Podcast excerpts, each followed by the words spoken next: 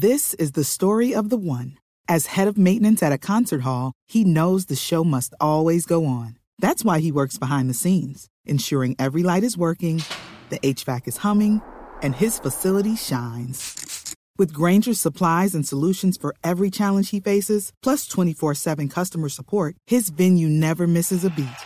Call quickgranger.com or just stop by. Granger, for the ones who get it done. Radio. 3 de la tarde, 36 minutos. Aquí están las noticias de Colombia y el mundo en Blue Radio. Mucha atención que atacaron a bala el carro del alcalde del Carmen en norte de Santander en la vía a Ocaña. El mandatario tiene heridas en brazo y oreja. Los detalles los tiene Juliet Cano.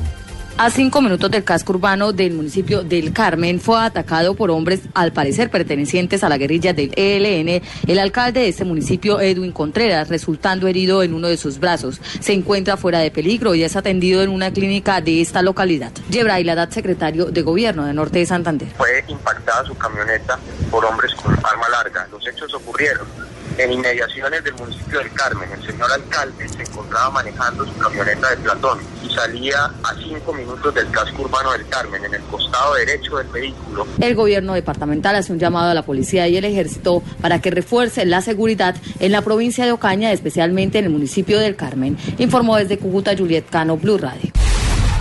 Organismos de socorro encuentran el cuerpo de uno de los cinco mineros atrapados en un socavón en Santander de Quilichao.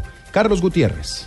Según el mayor Juan Carlos Sandoval, director de la Defensa Civil del Cauca, las autoridades lograron extraer el cuerpo sin vida de uno de los mineros. A esta hora avanzan los trabajos para ubicar a otras tres personas. Eh, se encuentran cuatro personas desaparecidas, de las cuales ya eh, se logró en la búsqueda y rescate rescatar el cuerpo de un señor de Camilo Champuzán, aproximadamente de 20 años de edad. Esta es una mina artesanal en donde obviamente eh, no están trabajando de pronto con todas las medidas de seguridad. Se vino un talud, pero como esta es una mina no es a cielo abierto, sino es una mina interna, una profundidad de 18 metros vertical y hacia y horizontal son 60 metros. Por este hecho, cinco personas resultaron heridas, quienes son atendidas en el hospital local. Desde el suroccidente colombiano, François Martínez, Blue Radio.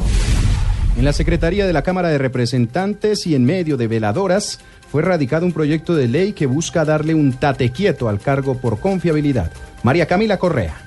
El representante del movimiento Mira, Carlos Guevara, radicó un proyecto de ley para darle un revolcón al cargo por confiabilidad, donde los recursos sean públicos y no privados, para así tener vigilancia. Vamos a crear un fondo eh, financiado con los recursos del cargo de confiabilidad a cargo del ministerio y es el ministerio que va a garantizar específicamente la financiación de estos proyectos, el seguimiento, el control, para que no se pierda la plata y no vayan a parar estos recursos a caja y en otros tipos de actividades. Explicó que se busca fortalecer las competencias de los organismos de control como el de la CREC. La iniciativa también propone que esta entidad condicione a las empresas que si no cumplen con la entrega de energía en firme, paguen con sus recursos el incumplimiento. María Camila Correa, Blue Radio.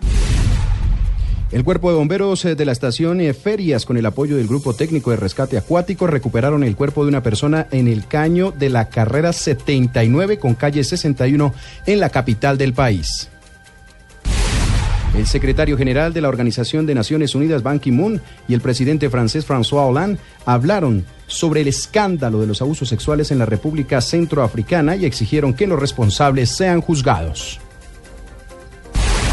La presidenta de Chile, Michelle Bachelet, mantuvo este viernes en Washington un encuentro con el vicepresidente de los Estados Unidos, Joe Biden, con quien dialogó sobre el comercio bilateral y desarrollo económico, informó la Casa Blanca en una escueta nota oficial. Espero más información de estas y otras noticias en www.bluradio.com. Continúen escuchando Blog Deportivo.